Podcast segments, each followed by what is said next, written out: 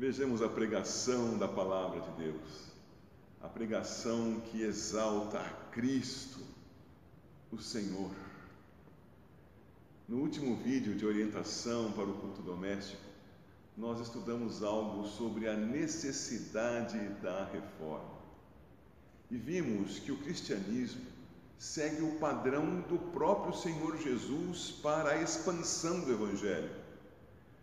O cristianismo não trabalha conforme o método de Júlio César, dividir para conquistar.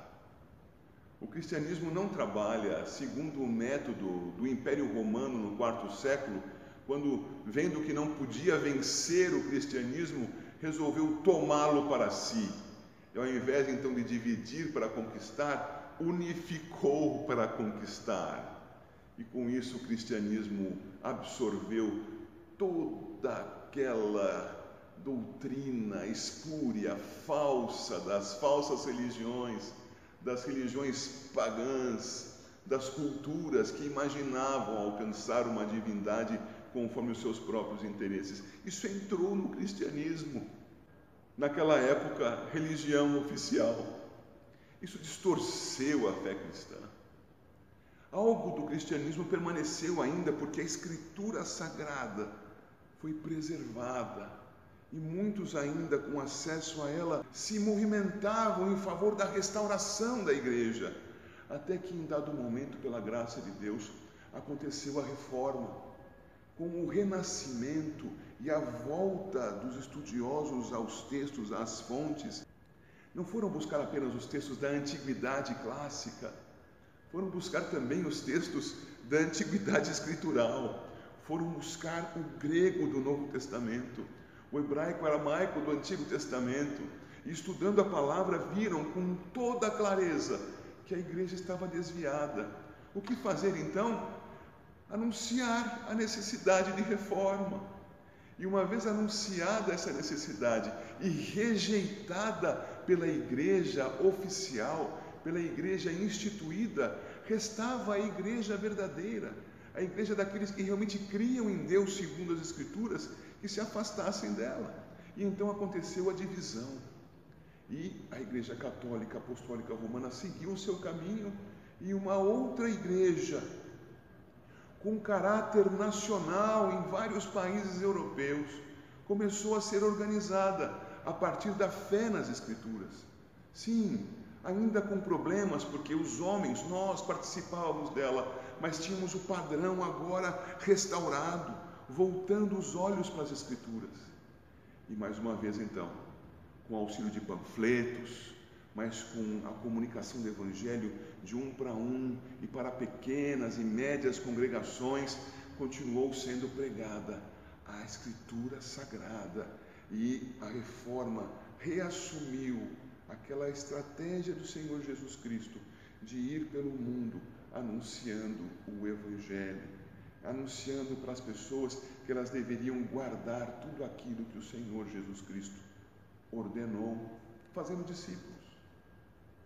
Ao longo daquilo, nós vimos também, naquele encontro virtual da semana passada, que juntamente com esse aflorar do Evangelho, também houve a manifestação de outras ciências e que, rejeitando o Deus verdadeiro, fizeram o seu próprio caminho, valorizando o homem, rejeitando a Deus e influenciando com isso mais uma vez a igreja.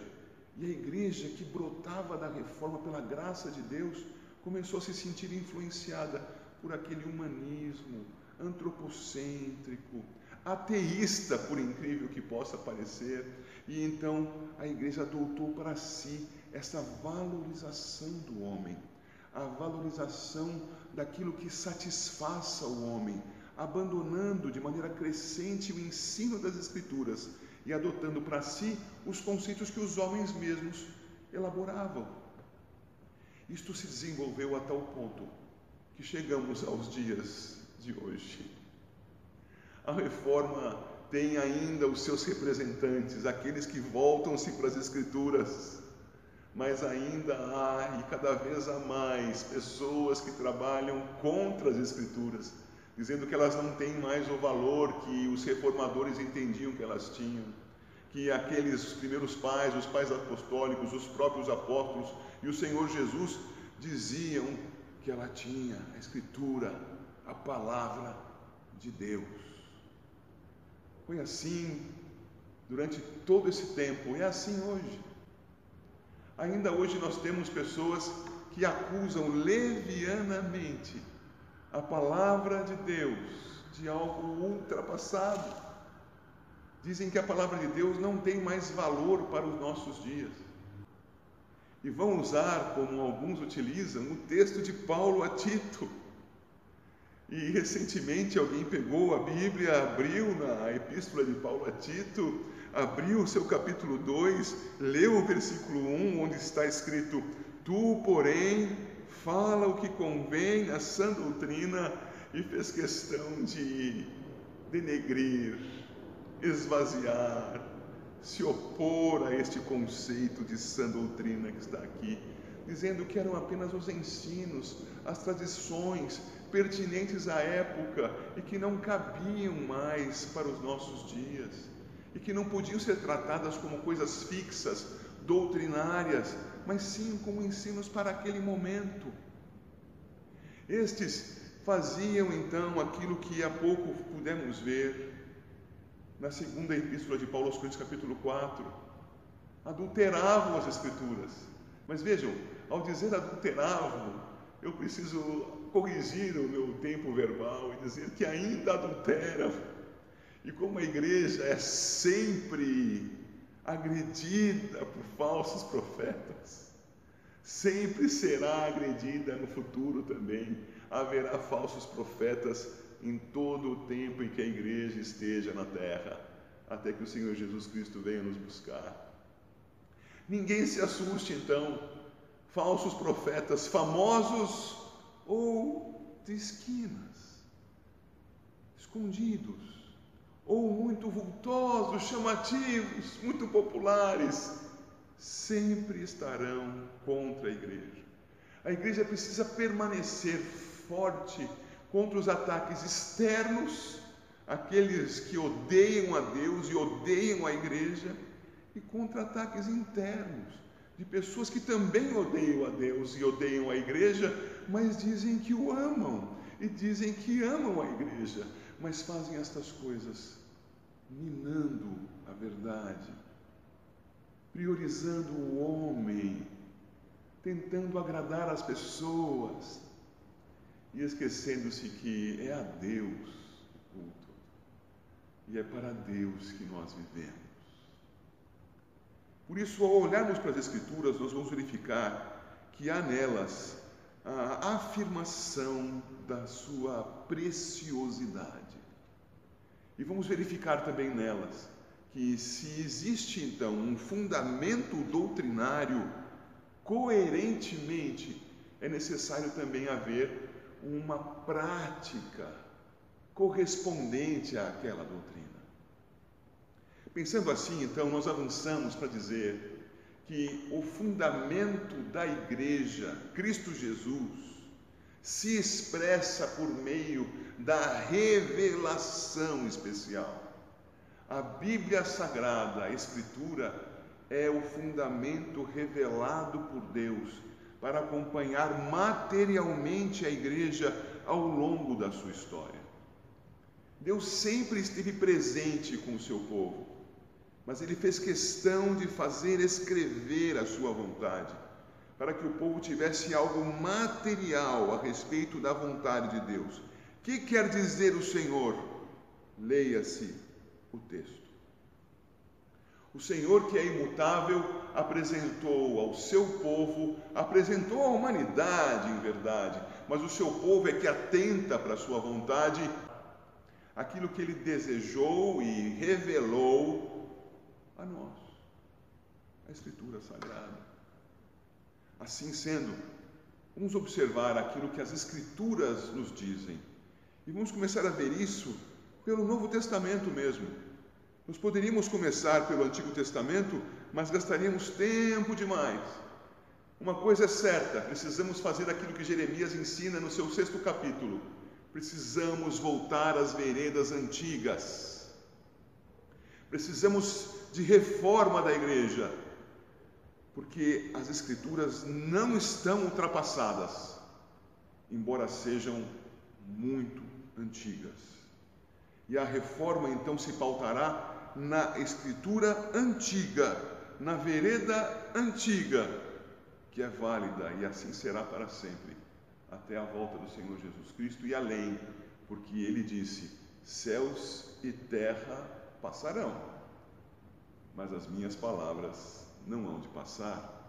Fiquemos então firmes com as Escrituras e vamos observar, por favor, me acompanhe abrindo a sua Bíblia, o Evangelho de Lucas em seu capítulo 4.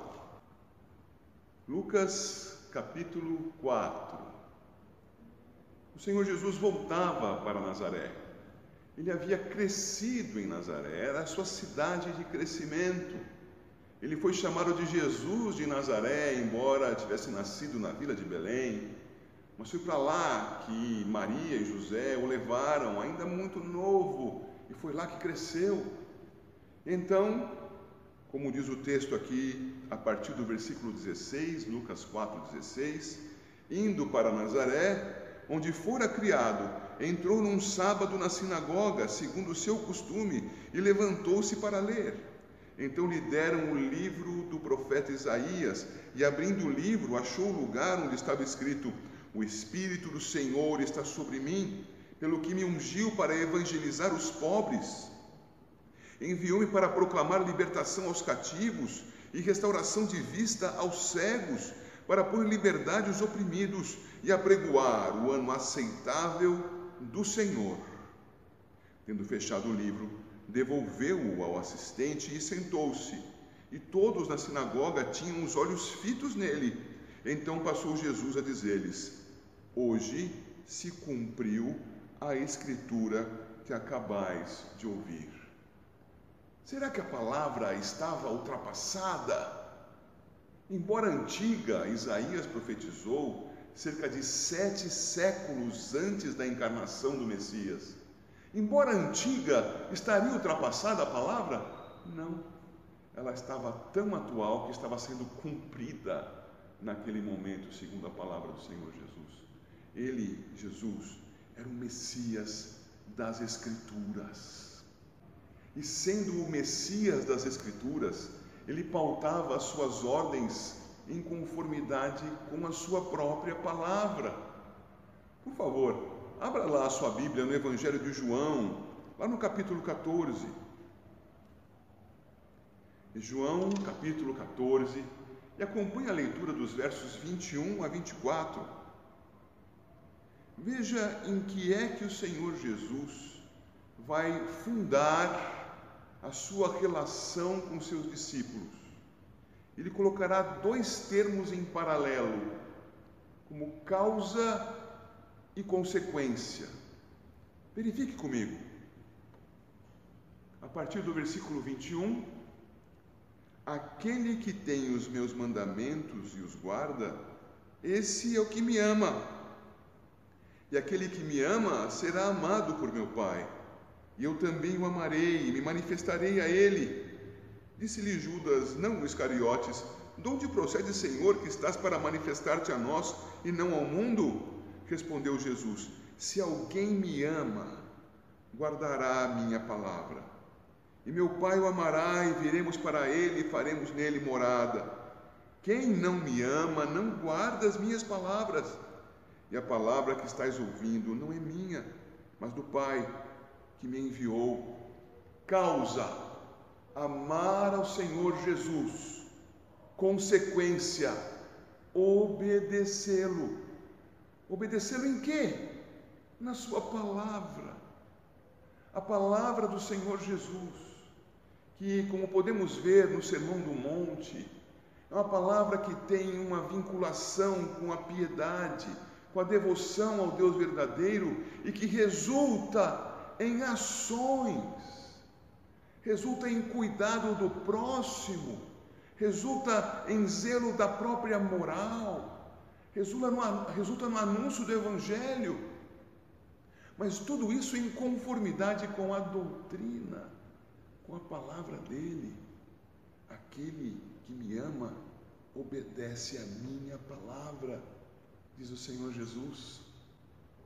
E o Senhor Jesus, seguindo pelo caminho da sua unção, indo até a cruz, morrendo na cruz do Calvário, espiando pecados, segundo a palavra, o Senhor Jesus então vai ressurreto falar aos seus discípulos.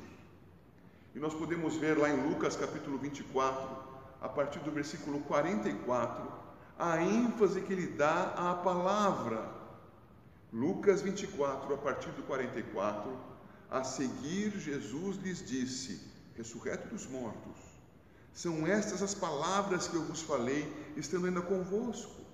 Importava se cumprisse tudo o que de mim está escrito na lei de Moisés, nos profetas e nos salmos. Então lhes abriu o entendimento para compreenderem as Escrituras. E lhes disse: Assim está escrito que o Cristo havia de padecer e ressuscitar entre os mortos no terceiro dia, e que em seu nome se pregasse arrependimento para a remissão de pecados a todas as nações, começando de Jerusalém. Vós sois testemunhas destas coisas. Eis que envio sobre vós a promessa de meu Pai. Permanecei, pois, na cidade, até que do alto sejais revestidos de poder. Veja, o Senhor Jesus diz que a seu respeito havia escritura na lei 1500 anos antes da encarnação. Nos profetas, em cerca do, ano, do século VIII até o século V antes de Cristo, nos salmos, na poesia judaica, quanto aos salmistas, por exemplo, Davi, escrevendo seus poemas de adoração ao Senhor no século X antes de Cristo. Tudo coisa antiga, mas não ultrapassada, coisa válida. E com base nisso, ele diz que era assim que estava escrito a respeito do seu padecimento. O Cristo deveria padecer segundo as Escrituras, deveria ressuscitar segundo as Escrituras. E ele então diz que o seu nome deveria ser anunciado e em seu nome pregado arrependimento para perdão de pecados em todo o mundo. E que, para tanto, aqueles que eram testemunhas, os seus discípulos, deveriam aguardar pela promessa, pela palavra dita em garantia por parte do Pai, promessa a respeito do Espírito Santo. Então os discípulos esperaram, como se vê em Atos capítulo 1 e foram capacitados, assim como a igreja verdadeira é capacitada na pessoa do Espírito Santo, como se registra desde Atos capítulo 2. A palavra do Senhor, antiga, se cumprindo, jamais ultrapassada. É assim, seguindo o ensino do Senhor Jesus, como ele disse aqui no texto de Lucas, como ele disse no texto de Mateus 28, dizendo que ele tinha toda a autoridade sobre toda a criação, sobre os céus e a terra. Ele então determina: vão, preguem o evangelho, façam discípulos de todas as nações, ensinando-os a guardar tudo quanto vos tenho ordenado. Esta, a ordem de Jesus, esta palavra que por amor a Jesus os seus discípulos obedeciam e devem obedecer hoje ainda, é a palavra que se comunicava pelos apóstolos aos novos discípulos. Foi assim que em Atos 2, capacitados pelo Espírito Santo, os discípulos, agora apóstolos, enviados por Cristo, vão, conforme diz em Atos 2,42, perseverar na doutrina dos apóstolos, e na comunhão, e no partir do pão, e nas orações tudo fundado no ensino de Cristo. Se me amais, guardareis os meus mandamentos. A doutrina dos apóstolos, fundamento para a Escritura e para a prática, para a vida, coerente com a doutrina. Podemos ver que isto aconteceu com estes aqui e aconteceu com outros que viriam depois. O exemplo de Paulo, que foi convertido no, conforme o registro do capítulo 9 de Atos, tem então a sua manifestação histórica diante da igreja. E a título de exemplo, podemos verificar na primeira epístola de Paulo aos Coríntios, nos seus capítulos 11 e 15, o que Paulo dizia a respeito do que havia recebido e do que transmitia então para a igreja. Veja lá comigo, 1 aos Coríntios, capítulo 11, verso 23. Diz assim então o apóstolo: Porque eu recebi do Senhor o que também vos entreguei, que o Senhor Jesus, na noite em que foi traído, tomou o pão e segue ensinando a respeito da instituição da ceia. Acabamos de ler lá em Atos 2,42 que eles perseveravam na doutrina dos apóstolos, no partir do pão, nas orações. Veja que ele está ensinando aqui aquilo que era mencionado lá. Doutrina dos apóstolos, que ele recebeu do Senhor. E esse recebimento do Senhor, sim, pode ter sido uma revelação direta do Senhor, mas com toda a franqueza, creio que tenha sido transmissão continuada dos apóstolos, ensinando aos discípulos e estes a novos discípulos, até que chegasse em Paulo. E você vai verificar que o registro de Paulo em tudo se coaduna ao registro de Lucas. Lucas, que teria aprendido a respeito do Evangelho com suas pesquisas, veja Lucas capítulo 1, versos 1 a 4, e com o próprio apóstolo Paulo. A doutrina dos apóstolos sendo comunicada, sendo fixada, sendo registrada, está escrita, é a Bíblia Sagrada no Novo Testamento. E da mesma maneira, vai dizer Paulo, não apenas a respeito da morte do Senhor, com a instituição da ceia, mas também da ressurreição do Senhor, e vá, por favor, ao capítulo 15 comigo, primeira de Paulo aos Coríntios, capítulo 15, e veja, por favor, os versículos 3 e 4. Diz Paulo: Antes de tudo, vos entreguei o que também recebi, que Cristo morreu pelos nossos pecados, segundo as Escrituras, e que foi sepultado e ressuscitou ao terceiro dia, segundo as Escrituras. É a mesma palavra de Cristo em Lucas capítulo 24. Conforme as Escrituras, convinha que ele padecesse e ressuscitasse ao terceiro dia. Aqui está Paulo repetindo a doutrina de Cristo, a doutrina dos apóstolos, a doutrina que fundamenta a prática cristã, coerentemente fundamenta a prática cristã. Essa doutrina não foi apenas transmitida, ela foi preservada. E eu peço que você vá comigo à segunda epístola de Paulo a Timóteo. Segunda de Paulo a Timóteo, em seu capítulo 3. E aquele texto tão lido e tão importante. Diz Paulo a Timóteo, segunda de Paulo a Timóteo, capítulo 3, a partir do 14, tu, porém, permanece naquilo que aprendeste de que foste inteirado, sabendo de quem o aprendeste, doutrina dos apóstolos. E que desde a infância sabes as sagradas letras, que podem tornar-te sábio para a salvação pela fé em Cristo Jesus ele pode estar mencionando tanto o Antigo Testamento quanto os documentos do Novo já escritos. O ponto aqui é que ele sabia as sagradas letras, escrituras, que conduziam para Cristo, assim como Cristo se utilizou delas para demonstrar a efetividade, a validade do seu ministério. Paulo também se utilizava delas para demonstrar para Timóteo: você aprendeu o Evangelho, você conhece as Escrituras, permanece naquilo que aprendeste. E então ele diz a partir dos 16: toda a Escritura é inspirada por Deus, é útil para o ensino, para a repreensão. Veja, para que ensinar e repreender se tudo isso muda? é ultrapassado. Por quê? Porque não é ultrapassado, é antigo, mas é válido, é a palavra de Deus, é para hoje. Seus princípios não mudaram. Não aceitamos como cristãos aquilo que Deus rejeita.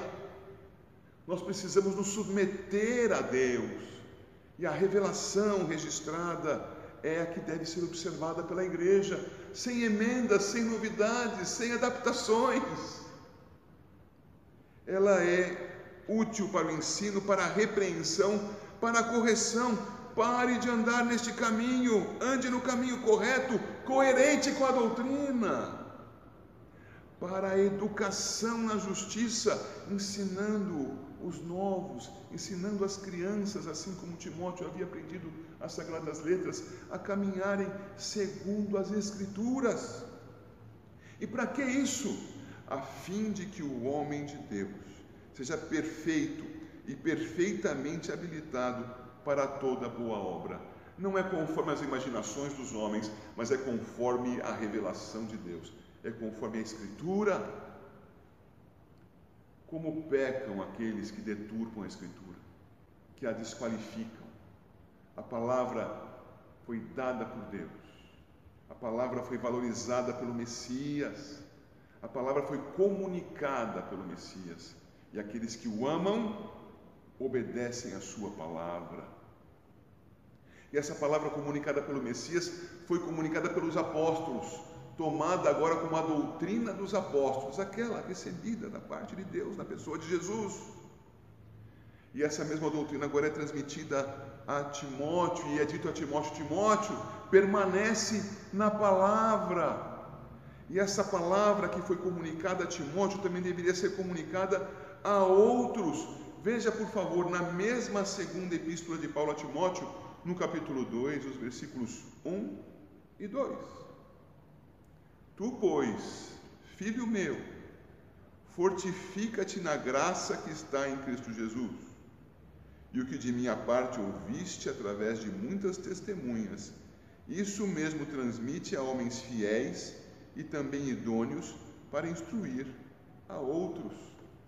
O que Timóteo havia recebido de Paulo? A Escritura. O que ele deveria transmitir a outros idôneos, fiéis, a Escritura,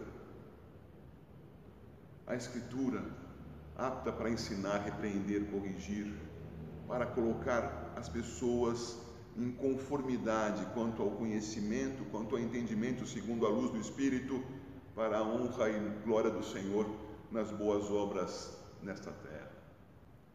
Doutrina recebida, mantida, transmitida, doutrina memorizada, a fim de que as pessoas ficassem com a palavra facilmente em sua mente e pudessem se recordar daquilo que havia sido lido, daquilo que havia sido pregado, do registro que nem todos tinham em suas mãos.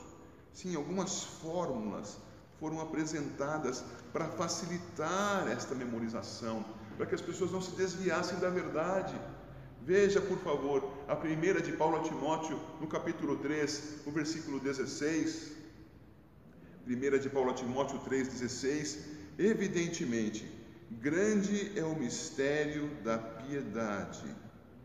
Aquele que foi manifestado na carne foi justificado em espírito, contemplado por anjos, pregado entre os gentios, crido no mundo, recebido na glória. Os crentes se submetem a Deus, se submetem à Sua palavra, mas com que critério? A partir da comprovação da palavra concedida pelo próprio Deus no ministério de Jesus Cristo. Jesus Cristo é a prova da veracidade da palavra. Assim como a palavra anunciou a Cristo, Cristo comprovou a palavra, porque ele é o cumprimento da promessa do Pai. Logo, todos aqueles que creem no Deus verdadeiro, que se submetem ao Deus verdadeiro, o fazem em Cristo Jesus, cujo ministério está aqui resumido. Ele foi manifestado em carne. O Verbo se fez carne e habitou entre nós. A palavra de Deus entre nós. Ele foi justificado em espírito, viveu de maneira santa e impecável toda a sua existência encarnada.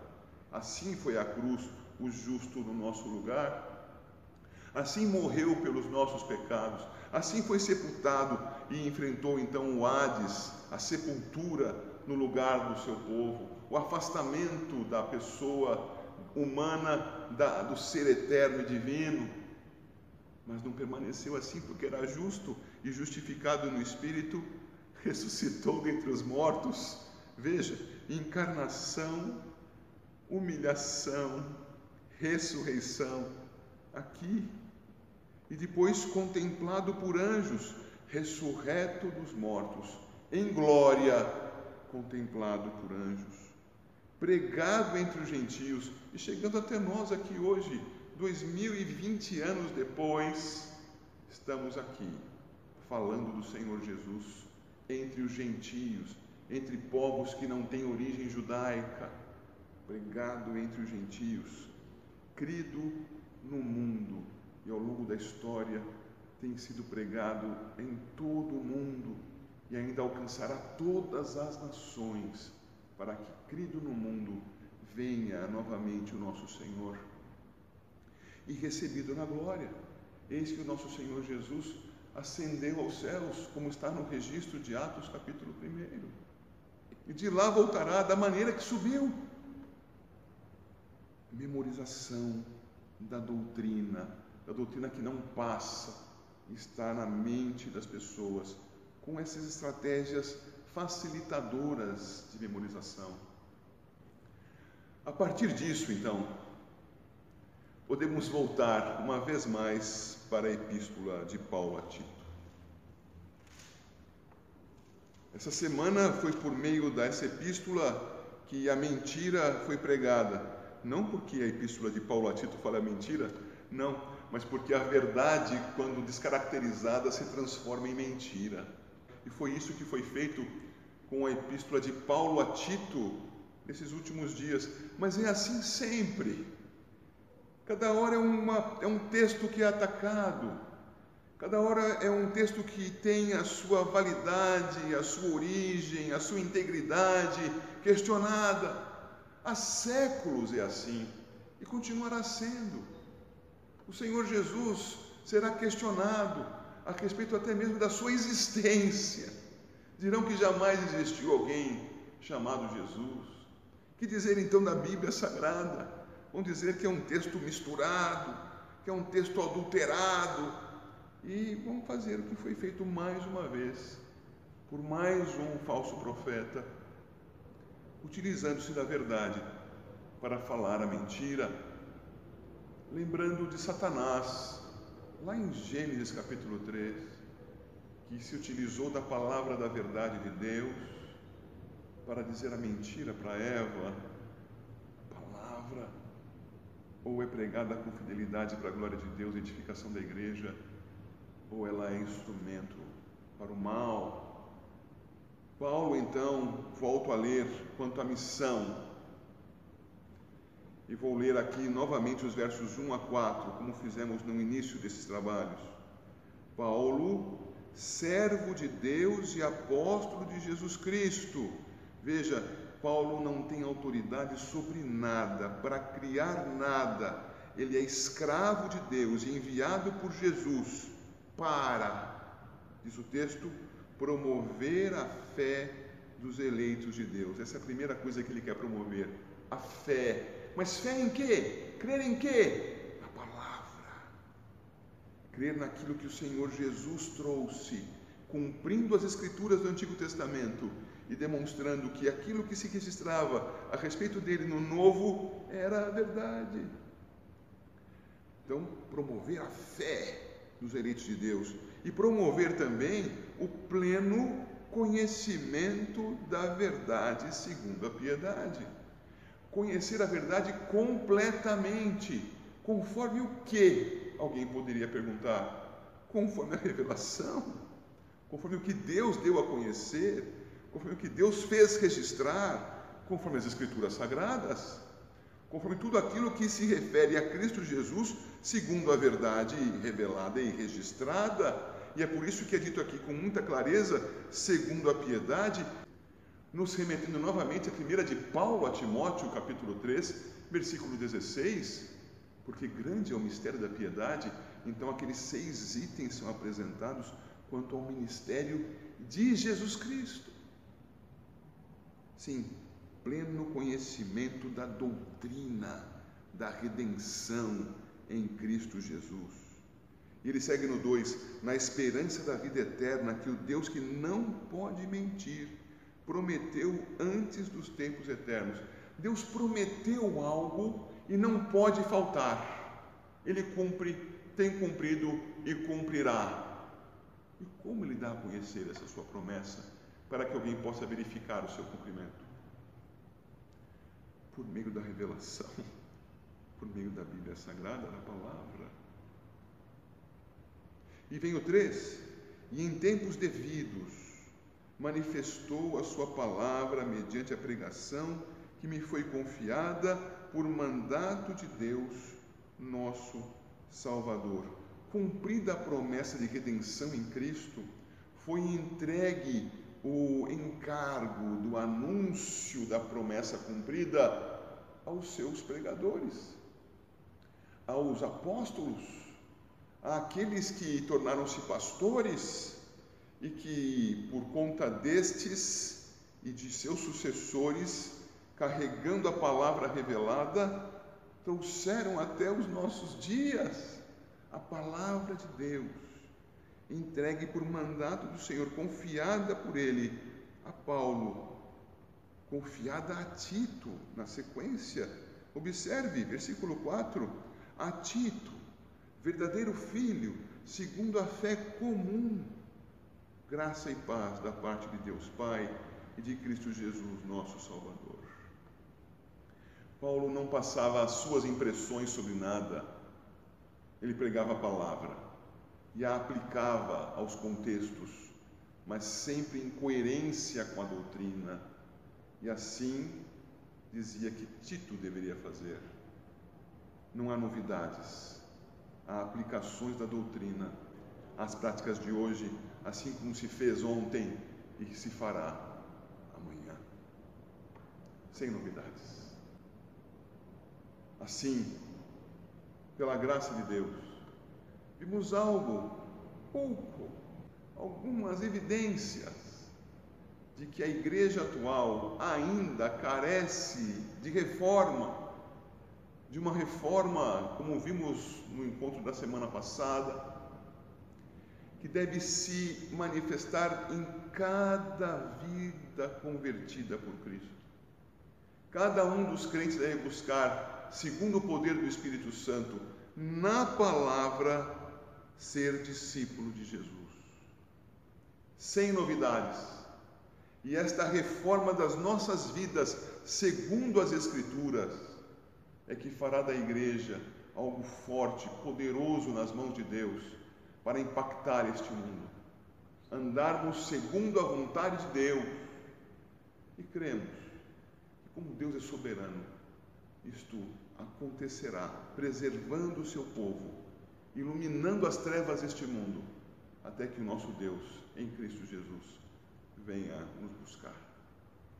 Deus abençoe a igreja, Deus a fortaleça e conceda que os seus ouvidos estejam voltados somente para Deus e aos seus pregadores, segundo a palavra de Deus, sem distorções, sem astúcia, sem adultério sem ferir a verdade.